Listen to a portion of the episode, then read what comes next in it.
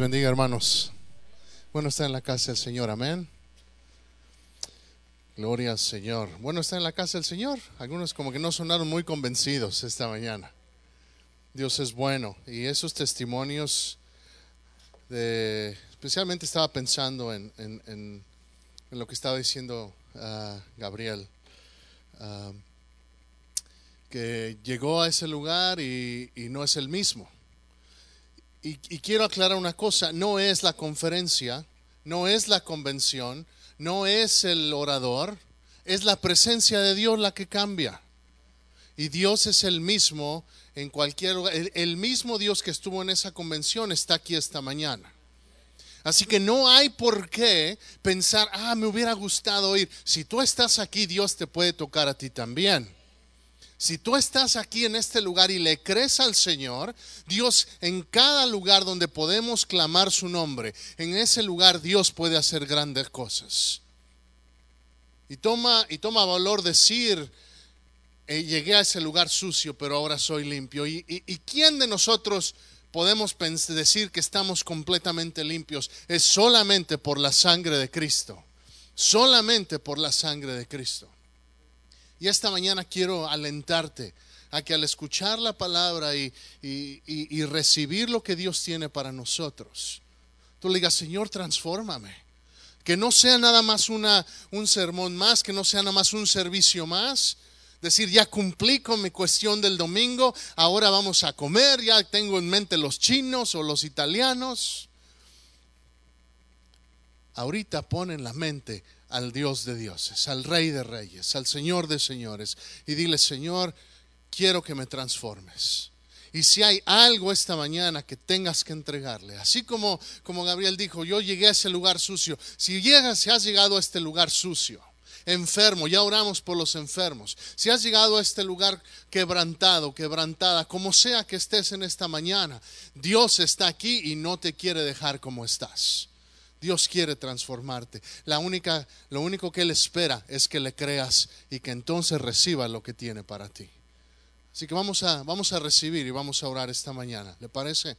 Cierre sus ojos una vez más y vamos a, vamos a declarar juntos. Quiero que ore junto conmigo. Diga, Padre Celestial, esta mañana te abro mi corazón.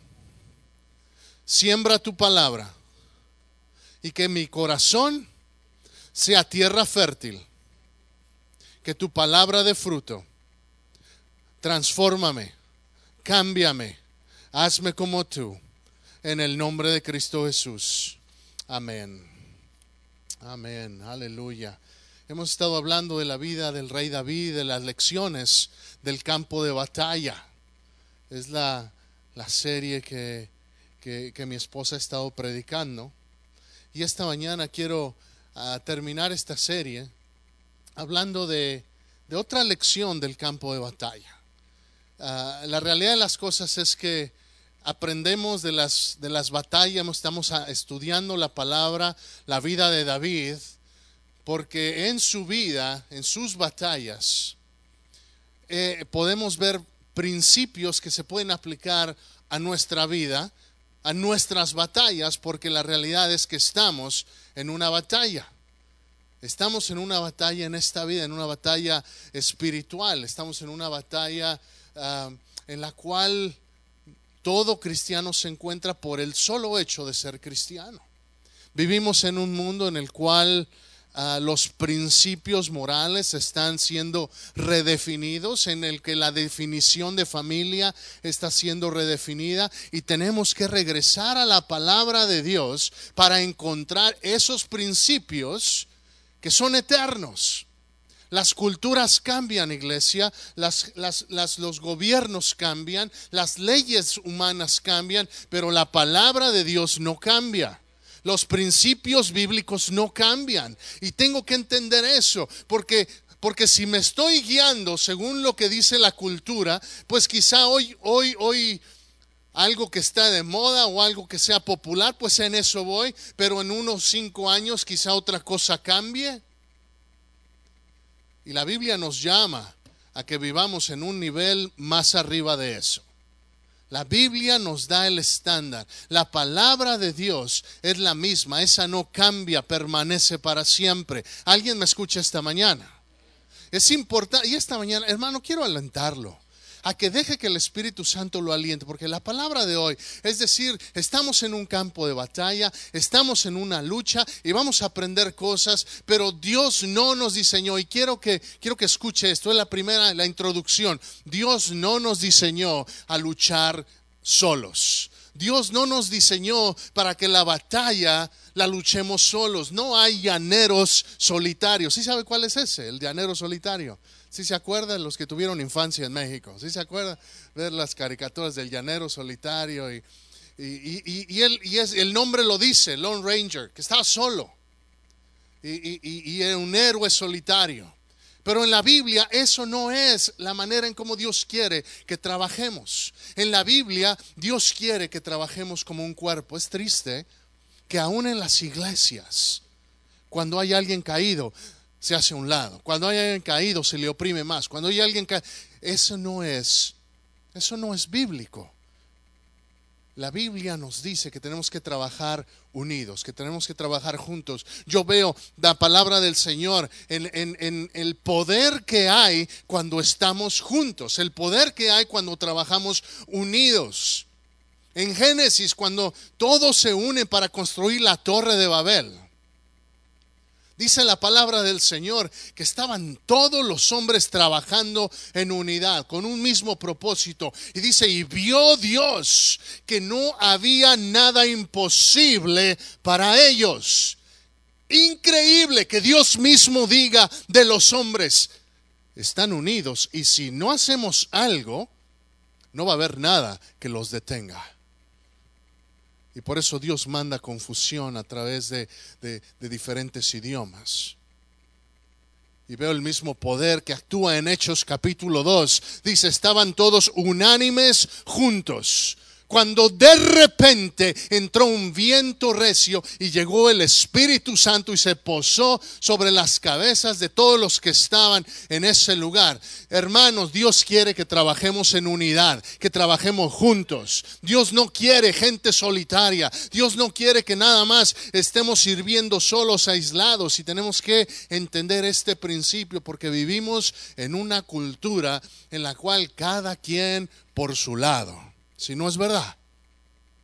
Voy a la iglesia, después voy y regreso a la casa y por mi lado. Y voy al trabajo y después que nadie me moleste voy a mi casa y por mi lado. Y quizá no sea usted, pero en general, así vivimos. Cada quien vive en su propio, en su propia atmósfera, en su propio círculo, en su propio ambiente. Y tenemos que aprender. Yo veo el patrón en la iglesia del Nuevo Testamento que dice que compartían el pan juntos, que se visitaban juntos, que oraban juntos, que suplían la necesidad de los unos de los otros juntos. ¿Por qué? Porque Dios no nos diseñó para estar solos. Dios nos diseñó para luchar juntos. Eclesiastés 4, le voy a leer un par de versos. Dice, mejores son dos que uno porque tienen mejor paga de su trabajo, porque si cayeren, el uno levantará a su compañero. Compartiendo con la experiencia que el hermano Rómulo pasó estos par de días, hace un par de días. ¿Qué hubiera pasado si, su, si él no hubiera estado ahí y su cuñado hubiera caído y quedado solo? Gloria a Dios que lo puso a usted ahí, hermano Rómulo para ser de apoyo, para ser aliento, para empezar a orar y declarar y, por cuestiones de centímetros. Ese poste no agarró una arteria que en cuestiones de minutos hubiera muerto ese hombre. Dios es bueno. Dios es bueno. Y Dios nos, y Dios, ¿por qué Dios permite esas cosas? Yo no entiendo por qué Dios permite esas cosas. Una cosa sí sé, en cada batalla que Dios permite en mi vida, Dios quiere darme la victoria, pero no quita que tenga que ir a la batalla. ¿Sí me escucha? Porque lamentablemente, y, y no lamentablemente nuestra naturaleza, a nadie nos gusta el conflicto. A ninguno de nosotros nos gusta el conflicto. Pero la realidad de las cosas es que Jesús dijo, en el mundo tendréis conflicto, en el mundo tendréis aflicción, pero no teman, yo he vencido al mundo, yo estoy contigo. Hermano, esta mañana, anímate. En tus batallas, anímate. Porque Cristo, si no hay otro, Cristo está contigo. Cristo está contigo y Él camina a tu lado en cada circunstancia. Y muchas veces no podemos ver más allá del dolor, más allá de la batalla, más allá de ver al enemigo, pero Dios ya te ve victorioso. Dios ya te ve gobernando, reinando sobre la circunstancia que esté enfrente de ti. Y en la vida de David él se enfrentó muchas veces a situaciones en las cuales hemos estado leyendo eh, eh, hace dos semanas. Mi esposa compartía de los hombres valientes de David que fueron con él y qué vamos a hacer David. Y David consultó con Dios primero. Pero, David estaba rodeado, estaba rodeado de gente. Y, y si abres tu Biblia, por favor, y vamos a segunda de Samuel, capítulo 23.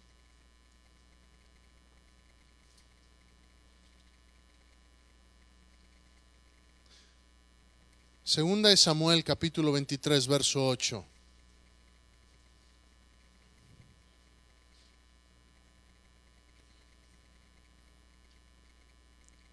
Dice, estos son los nombres de los valientes que tuvo David. José Basebet, el Tagmonita, ese es uno. Pasa al verso 9, dice, después, es este, después de este, Eleazar, hijo de Dodo, Ahoita Pasa al verso 11. Después de este fue Sama, hijo de Aje, Ararita. Verso 18. Y Abisai, hermano de Joab, hijo de Sarbia, fue el principal de los treinta. Y, y, verso 20, después Benaía. Y seguimos leyendo. Verso 24, Asael, hermano de Joab, fue de los treinta el, el, Anán, hijo de Dodo de Belén, Sama, Arodita, etcétera. Si seguimos leyendo, vemos cómo David estaba rodeado de gente que lo apoyaba, de gente valiente, de gente que en medio de sus circunstancias luchó junto con él. Esta mañana te quiero hablar de que David, de la lección que él aprendió en medio de las batallas, él necesitaba un grupo de gente a su alrededor que lo apoyara. Y esta mañana te voy a hablar en particular de uno, de Abisai. ¿Quién era este Abisai? ¿Quién era este hombre Abisai? Abisai significa, el nombre Abisai significa mi padre existe. Es curioso porque en la Biblia no se nombra el nombre del padre de Abisai, solamente se nombra que era sobrino de David, que era hijo de la hermana, de la hermana de David, Sarbia. Lo curioso es que su nombre significa mi padre existe. Y Abisai, ¿quién era este Abisai? Y en un momento vamos a, vamos a explorar brevemente quién era este hombre y qué impacto tuvo en la vida de David. Porque sabemos quién era David. Sabemos que David fue, fue profeta, fue rey, fue ungido. Sabemos que luchó, que tuvo que luchar con la, con, con la osa, con el león. Luchó contra Goliat fue ungido como rey. Tuvo que luchar contra el mismo rey que Dios había ungido antes. Luchó contra Malecita, luchó contra Filisteos. Llena su vida de batallas. Llena su vida de batallas. Y lo más interesante es que al final del día reconocemos a Jesús. Reconocemos a Jesús como el Hijo de, la Biblia en el Evangelio lo menciona, Jesús hijo de David. Jesús, hijo de David. David tuvo tal impacto en la, eh, eh, en, la historia de la creación, en la historia de, de la humanidad, en la historia de la redención, que Dios, cuando hace mención de su Hijo Jesús, Dios hecho hombre, dice, Jesús, hijo de David. Tal fue el impacto de David. Yo creo que hay cosas que tenemos que aprender de la vida de David. Y esta es una de ellas, que nunca luchó solo. no luchó solo. Jesús no luchó solo. Jesús escogió a doce con los cuales trabajó y les enseñó. Y si vamos a Marcos 6, no lo abra, se lo, lo puede leer después. En Marcos 6, cuando los empieza a enviar en misión, no los envía solos, los envía de dos en dos. La lucha en la vida, hermanos, es muy triste y terrible si la vivimos en soledad, si la vivimos aislados. Y hay un riesgo de querer aislarnos por diferentes razones. Hay aquellos que se aíslan, ¿sabe por qué? Porque, porque creen que pueden solos, por orgullo. Hay aquellos que se aíslan y piensan, yo puedo solo, no necesito de nadie más. Es más, los otros me necesitan a mí. Yo puedo, yo, yo puedo enseñarles, yo puedo guiarlos, yo puedo, yo puedo ah, mostrarles el camino y hay un orgullo por lo cual la gente se aísla. Y eso no es de Dios, porque todos nos necesitamos los unos a los otros. Alguien diga amén esta mañana. Porque yo te necesito a ti. Porque tú necesitas al que está cerca de ti. Porque ese es el plan de Dios que no necesitemos los unos a los otros. Dios no nos creó iguales. Dios no hizo dos Arturos. Alguien diga amén. Eres único, hermano. Dale gloria a Dios. No hay otro como tú. No hay otro como tú. Y Dios en su sabiduría nos planta en lugares estratégicos y yo creo que Dios te ha plantado en esta iglesia con un propósito, con un plan específico que nadie más puede cumplir excepto tú, porque tú eres único. Si me escuchas esta mañana, nos necesitamos. Nos necesitamos unos a otros. Hay algunos que se aíslan por orgullo, hay otros que se aíslan por temor. Hay unos que, lamentablemente han sido lastimados y quizá tú eres uno de ellos. Todos hemos sido lastimados. Pero hay algunos que se aíslan. Y, porque es seguro. Porque hay seguridad en la soledad. Créalo o no. Hay seguridad. ¿Por qué? Porque si no, porque, porque si, si me relaciono con alguien más, existe el peligro de que esa persona me va a lastimar. Y esa es una realidad, ¿cierto o no? Es más fácil, es más fácil quedarme solo. Es más fácil aislarme porque así nadie me toca. Así nadie, nadie puede dañarme. Y eso tampoco es bíblico. Dios nos ha llamado a vivir en comunidad. Por eso la Biblia exhorta en el libro de Hebreos, no seáis como algunos que que no se congreguen, que tienen por costumbre no congregarse. Hay algunos que tienen por costumbre, no, yo estoy bien, yo alabo en mi casa, yo oro en mi casa, ¿para qué tengo que ir a la iglesia? Yo puedo cantar allá en la, en la casa. Y cierto, puedes hacerlo, pero hay algo especial cuando venimos juntos a la casa de Dios. El Salmo 133 dice, mirad cuán bueno y cuán delicioso es cuando estamos los hermanos juntos en armonía. Es como el buen óleo que se derrama sobre la cabeza. ¿Qué es eso? Es como la unción, el óleo, el aceite representaba el, al Espíritu Santo, la presencia de Dios. Hermano, cuando estamos juntos, le estamos diciendo a Dios, Señor, derrama tu presencia. ¿Por qué se derrama la presencia en esas convenciones donde hay tres mil, cinco mil jóvenes cantando al Señor? ¿Por qué? Porque hay un hambre que se contagia. Yo me pregunto esta mañana, ¿tienes hambre? Tienes hambre de más de Dios.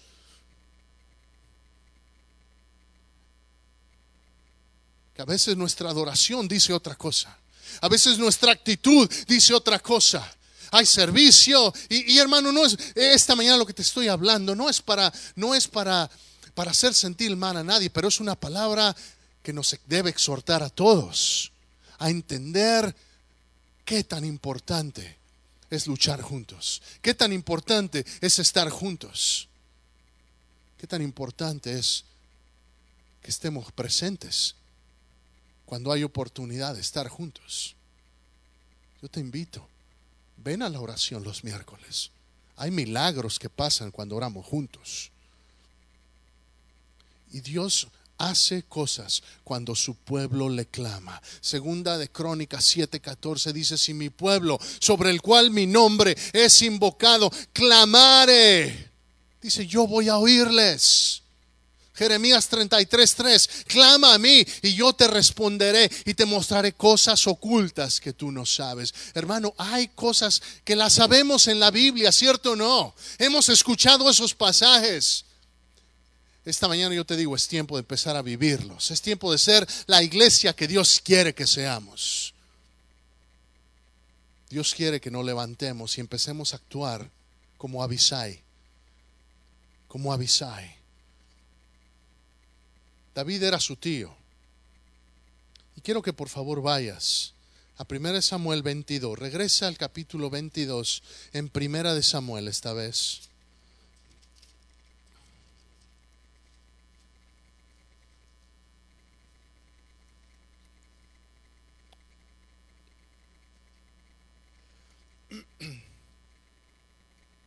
Primera de Samuel, capítulo 22, dice, yéndose luego David de allí, huyó a la cueva de Adulam.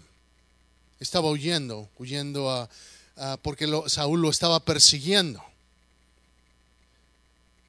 Y llegó a la cueva de Adulam y, y, cuando sus hermanos y toda la casa de su padre lo supieron, vinieron allí a él. Abisai estaba ahí también. Todos los de la casa de su padre Está hablando de sus hermanas también y por lo tanto ahí estaba su sobrinito Abisai.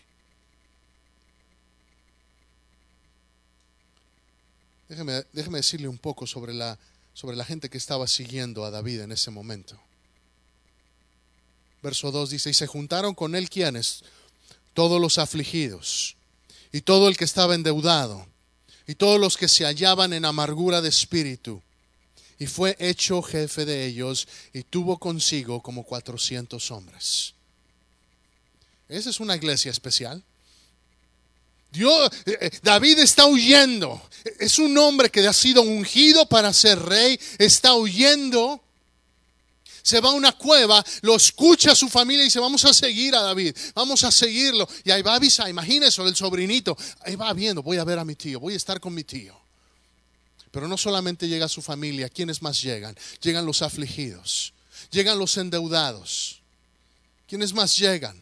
Los que estaban amargados en espíritu. Cuando dice amargura, no, es de esa gente amargada que es así, que, tiene mala actitud. Está, eh, eh, se está refiriendo a gente que estaba en dolor.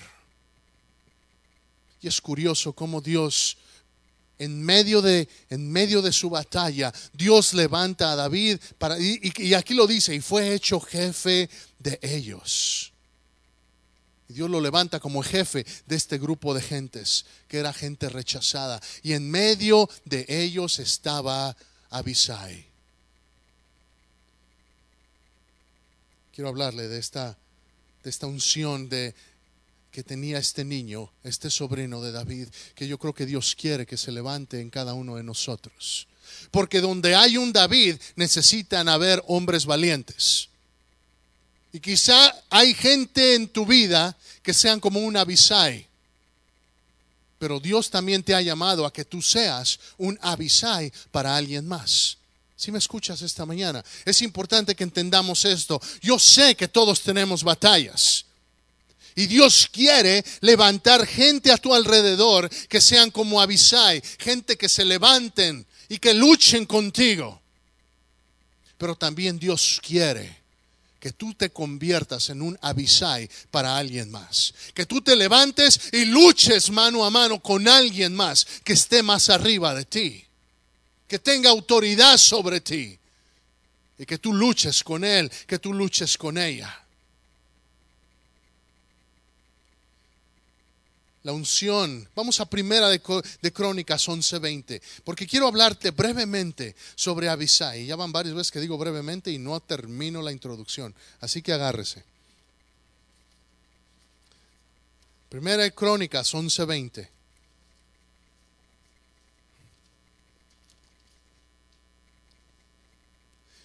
Dice la palabra, y Abisai, hermano de Joab, era jefe de los treinta, el cual blandió su lanza contra trescientos y los mató, y ganó renombre con los tres. ¿Con cuáles tres? ¿Con cuáles tres? ¿De cuáles tres está hablando? Lo leímos antes. José Basebet, Eleazar y Sama. Esos eran los tres principales. Esos eran los tres valientes que cuando David salía a algún lado, esos eran sus guaruras. Esos eran los que iban junto a él. ¿A dónde va el rey? Ahí va, ahí, allí iba. Allí iban estos tres. Pero, pero Abisai también se levantó y dice, yo también, yo también. Y fíjense lo que dice la palabra ahí en Primera de Corintios, en Crónicas 11:20. Dice, y Abisai, hermano de Joab, era jefe de los treinta, el cual blandió su, blandió su lanza contra trescientos y los mató. Nada más trescientos, ¿eh? Y ganó renombre con los tres. Fue el más ilustre de los treinta y fue el jefe de ellos, pero no igualó, pero no igualó a los otros tres. Quiero hablarte esta mañana esta actitud. ¿Qué me dice esta palabra? Que Abisai puede ser cualquiera, que la unción que tuvo Abisai para bendecir y luchar junto con el rey David, esa misma unción, si me permite llamarla, la unción de Abisai, puede caer en gente común y corriente. No solo, a veces pensamos, no es que necesito tener cierto nivel de estudio, necesito tener cierta posición en la iglesia, necesito tener cierto nivel espiritual. Y déjame decirte, la Biblia dice, Abisai empezó a ganar renombre, pero no se comparó con los tres primeros. Había otros que estaban más arriba de él, pero había otros que estaban más abajo de él también. Y muchas veces esa es la actitud eh, humana de, de competencia, ¿cierto o no? ¿Quién es primer lugar? ¿Quién tiene la posición más alta? Y a veces Dios no te llama a que tengas el primer lugar. Dios no te llama a que tengas el segundo lugar. Dios no te llama a que tengas tercer. Abisai ni tuvo el primero. El primero era David. El segundo, el tercero y el cuarto ya estaban ocupados. Dios levantó a Abisai para ser el número cinco. Y Abisai no se quejó. Al contrario, yo voy a hacer mi parte. Y vamos a ver en unos momentos cómo luchó. Cómo luchó con David. Cómo cuando David necesitaba algo, Abisai no era el número uno de David, no era el número dos de David, no era el número tres de David, pero dijo, yo me pongo al pie del cañón y lo que diga mi líder, eso voy a hacer. Mucho, ¿Cuántos de nosotros no necesitamos un Abisai en nuestra vida? ¿Alguien ha visto la película The Lord of the Rings? El Señor de los Anillos. No sé si la ha visto o no.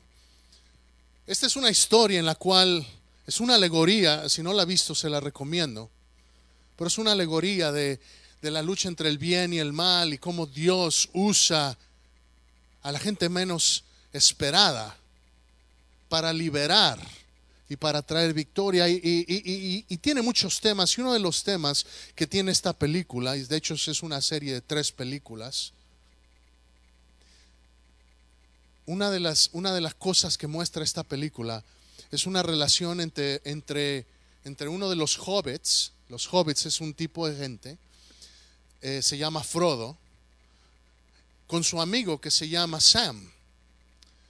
Y, y, lo que ellos tienen que hacer es llegar a esta montaña donde está un volcán y tienen un anillo, que se supone que este anillo es el que controla y el que este espíritu, esta, esta identidad maligna, si llega a tener el poder del anillo, entonces toda, toda la, la humanidad va a quedar completamente devastada.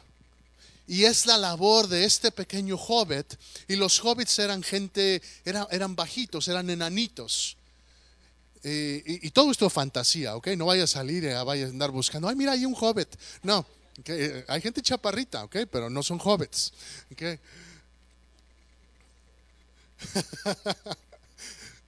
Tú también puedes decir amén.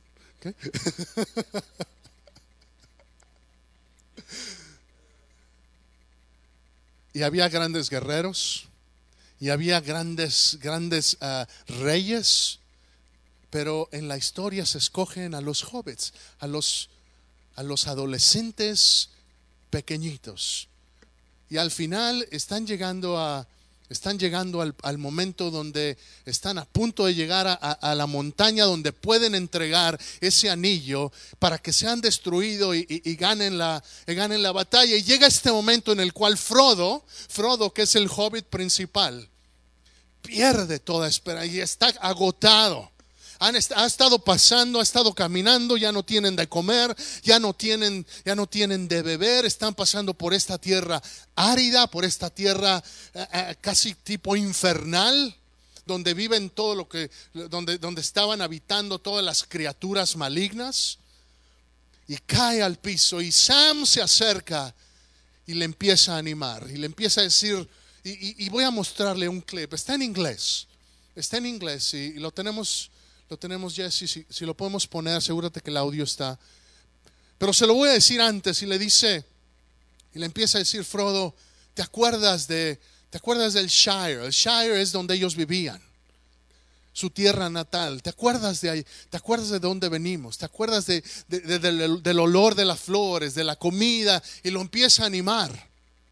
Y Frodo empieza a desfallecer y dice, no me acuerdo de nada, lo único que tengo es esta, es esta, es esta, esta identidad maligna que la, que la llevo dentro de mí. Y, y- y- y quiero que vea este clip para que vea cómo, qué es lo que pasa con esta relación entre Frodo y Sam. Si lo podemos poner.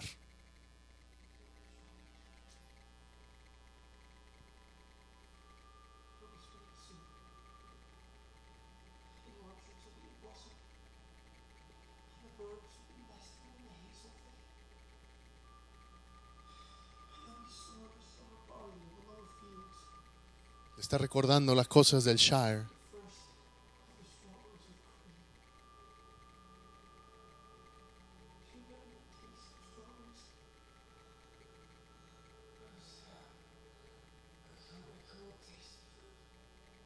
Si no recuerdo nada. No recuerdo ni el sonido del agua corriendo.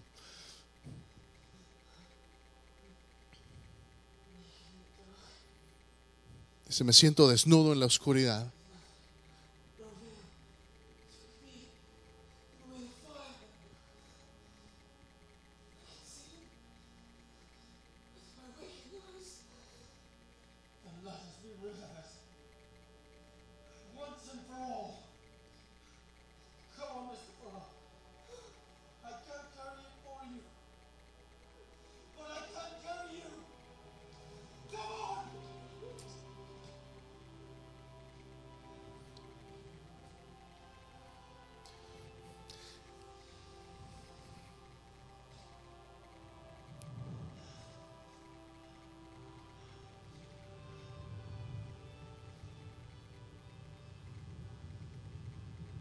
Thank you, Jesse.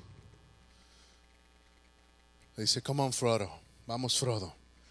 Yo no puedo llevar tu carga, pero te puedo llevar a ti. Yo no puedo, él tenía ese anillo que solamente él podía llevar. Dice, no puedo llevar tu carga, pero te puedo llevar a ti. Yo creo que mucho necesitamos ese tipo de relaciones, que cuando estamos caídos, alguien venga y nos levante. Y eso era lo que Abisai era para David.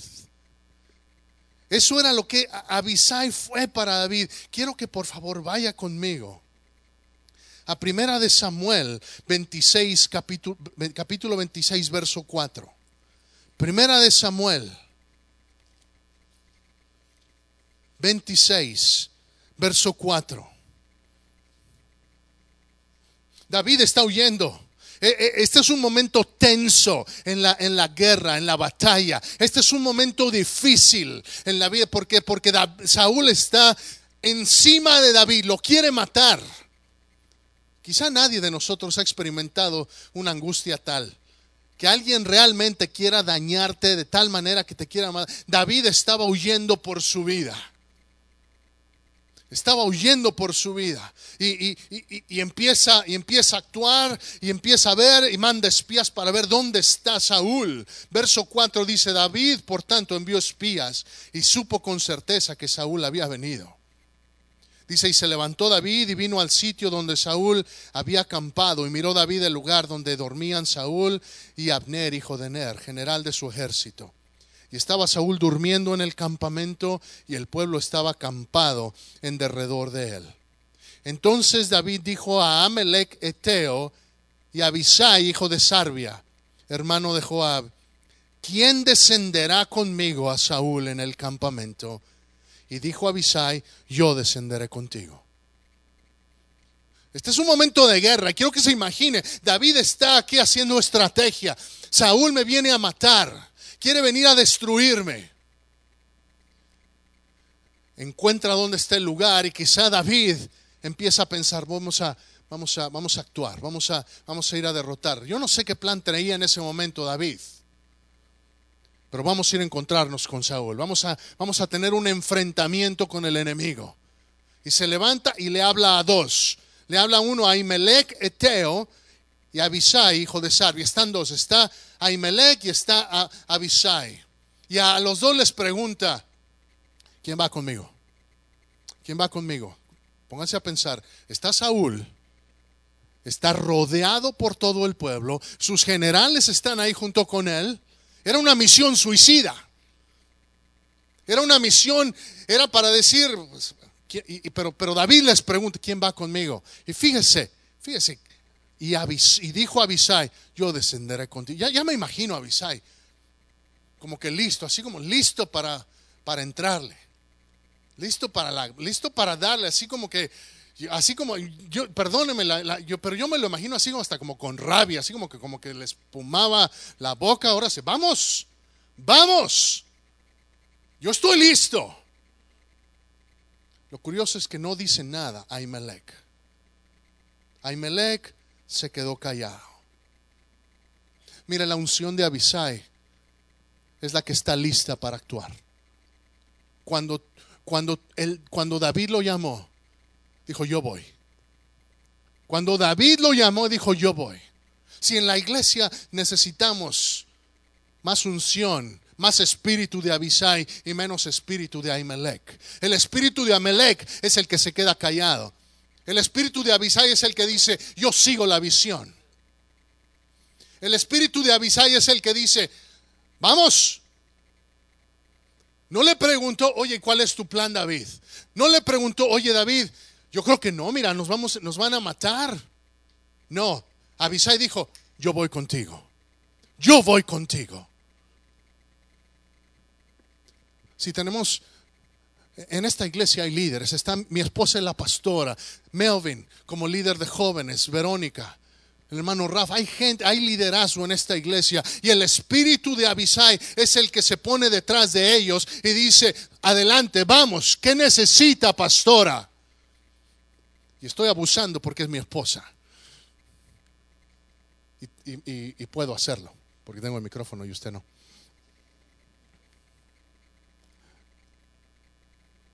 Pero la realidad es que yo he estado en el lugar donde ella está.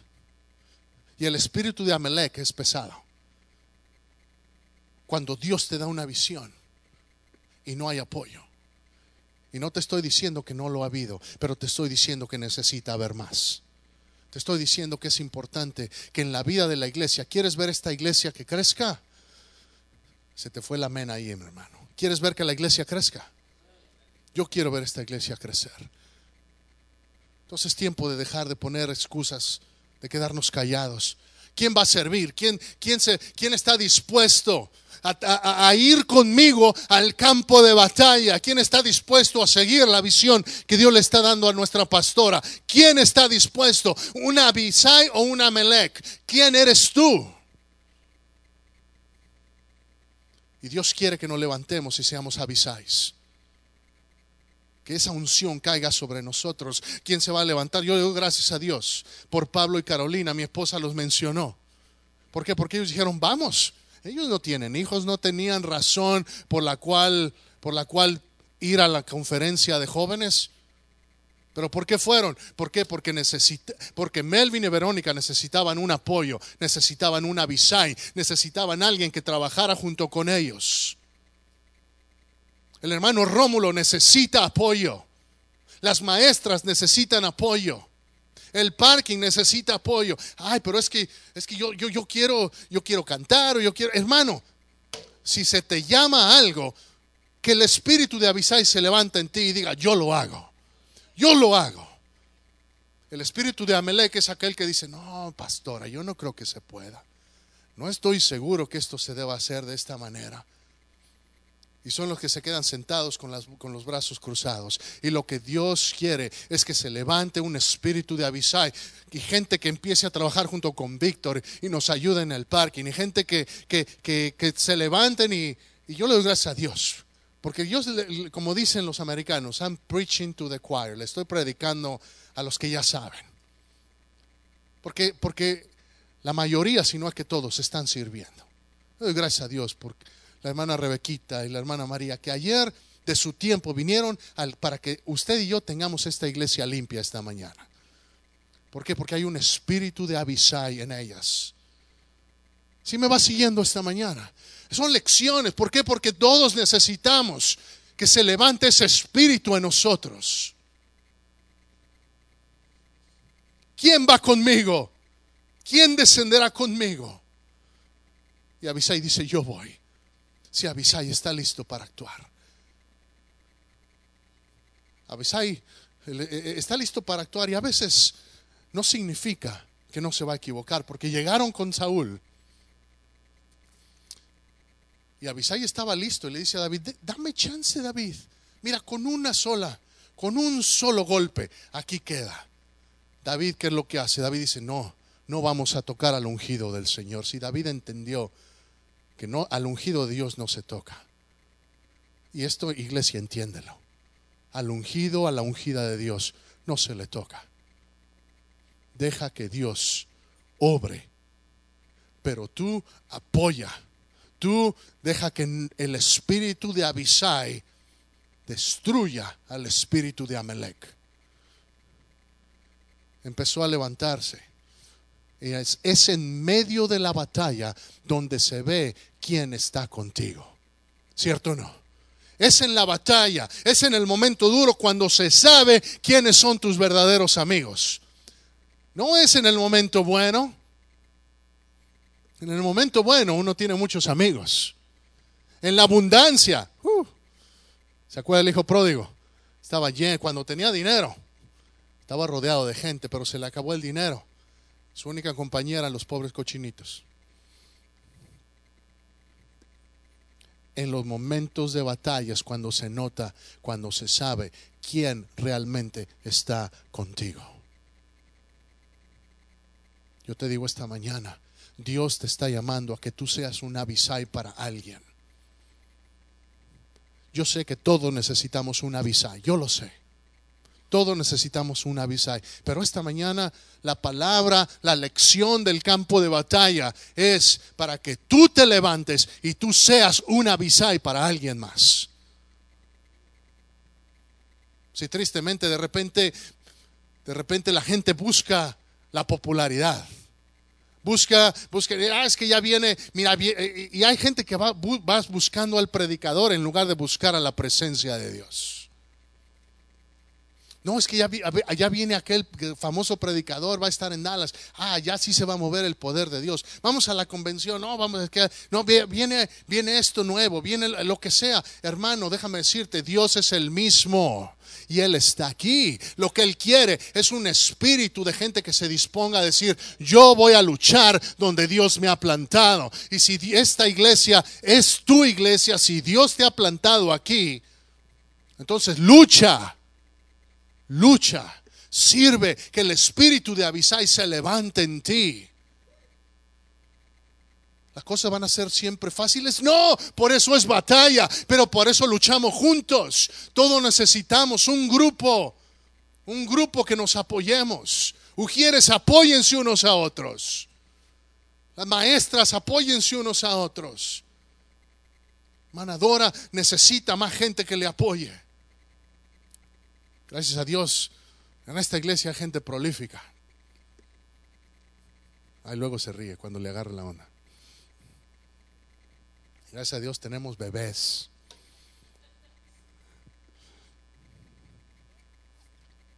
Pero eso significa que necesitamos gente dispuesta a trabajar. Que el espíritu de Abisai se levante en nosotros. No solamente en la iglesia. Por eso muchas veces les hemos alentado, invítense a comer. Vivan en relación. ¿Por qué? Porque es fácil. Realmente póngase a pensar, ¿cuánto tiempo realmente pasamos juntos aquí? estamos juntos, pero ahorita solamente están escuchando, no estamos, no estamos en comunicación, en diálogo, conociéndonos unos a otros. Y cuando salimos, ¿cuánto tiempo pasa desde que termina el último amén hasta que se sube a su carro? ¿10 minutos? ¿15 minutos? ¿20 minutos? ¿Media hora quizá?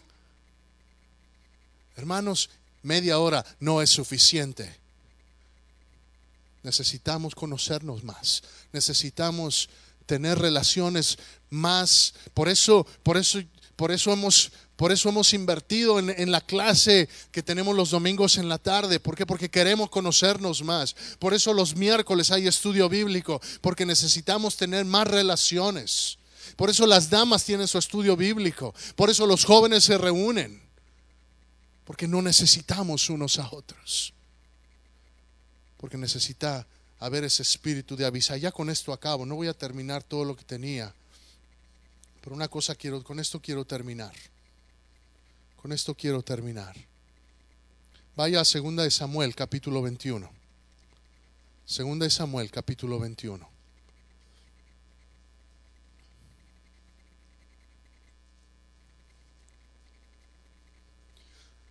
¿Se acuerda el gigante. ¿Cómo se llamaba el gigante que, al cual David? Goliat. ¿Y Goliat era de qué, de qué ciudadanía? Era filisteo. ¿okay? Era filisteo. Y esos filisteos eran buenos para acordarse. Si se acuerda, mi esposa compartió, el enemigo se acuerda. Y el enemigo regresa y vuelve a luchar, y vuelve a luchar, y vuelve a estar ahí. Y estamos, y estamos llegando aquí a, a, donde el rey David ya está en una edad avanzada. Verso 15, segunda de Samuel 21, verso 15. Dice, volvieron los filisteos a hacer la guerra a Israel. Bueno, estos son necios. Y descendió David y sus siervos con él y pelearon con, los filisteos y David se cansó. Porque todo líder, todo David se cansa. Porque su pastora se cansa. Y a veces queremos, y, déjeme, déjeme destruir un poco los tabús de las iglesias. A veces ponemos al pastor o la pastora acá como si no tuvieran problemas, como si no tuvieran situaciones ellos mismos. Y hermanos, déjame decirle, y usted lo sabe, todos tenemos problemas. Y todos nos cansamos. Melvin también se cansa.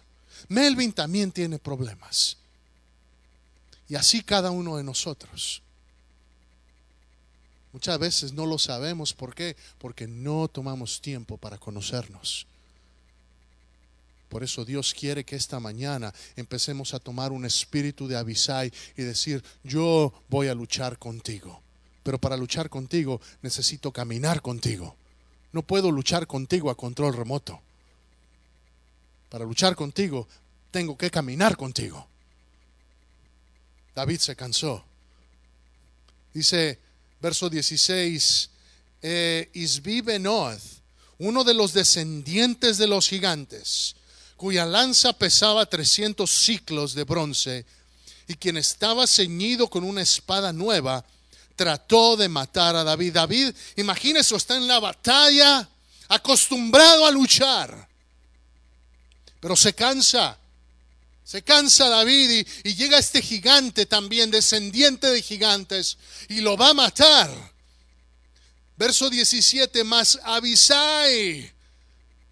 Fíjese, en los momentos cruciales, en el momento de guerra, en el momento donde David dice, ¿quién va conmigo al giga, a enfrentarse con Saúl? Y, y, en el momento cuando están peleando otra vez contra los gigantes, ¿quién está ahí? Ahí está Abisai. Y Abisai, hijo de Sarbia, llegó en su ayuda, e hirió al filisteo y lo mató. Entonces los hombres de David le juraron diciendo, nunca más de aquí en adelante saldrás con nosotros en la batalla, no sea que apagues la lámpara de Israel. El espíritu de Abisai protege a su líder. Si ellos sabían, si se muere nuestro rey, aquí qué, qué va a pasar. Y como hombres valientes, que tienen amor por su líder. No era una obligación, pero era un amor de un compromiso que los había movido, lo había movido a decir, ¿sabes qué, David? Yo no sé cómo le hablaría, ¿sabes qué, tío? Porque era su tío, si se acuerda. ¿Sabes qué, tío? De ahora en adelante ya no sales a la guerra. Si alguien va a luchar, yo voy por ti, pero tú no sales. Porque tú, el hecho que tú no salgas es más importante para el reino. Iglesia, el espíritu de Abisai se levanta y defiende. Y es tiempo de que todos empecemos a pensar, Señor, quiero ser un Abisai para alguien. Te puedo decir inmediatamente, esta pastora necesita Abisais en esta iglesia. Melvin necesita Abisais. La hermana Dora necesita Abisais. El hermano Rómulo necesita Abisais. Víctor necesita Abisais. Cada persona en este lugar somos llamados a ser Abisais. ¿Cuál es la lección del campo de batalla? Esta mañana es que no necesitamos unos a otros. Todos necesitamos un Abisai. Yo necesito un Abisai. Así como Frodo necesitó a su Sam, yo necesito un Abisai. Yo le doy gloria a Dios. Porque en mis momentos más duros, ha estado mi esposa, ha estado el hermano Jairo, ha estado el hermano Gonzalo, ha estado Melvin, y así muchos de ustedes han estado ahí, han sido avisáis para mi vida. Pero la batalla no quedó allá, mi batalla sigue todos los días, y tu batalla sigue todos los días, pero la batalla de alguien más que está sentado aquí junto a ti, cerca de ti, atrás de ti, enfrente de ti, también está pasando todos los días y ellos necesitan un avisaje y quizá, tan solo quizá, tú seas el que Dios quiere levantar para que sea ese avisai para él o para ella.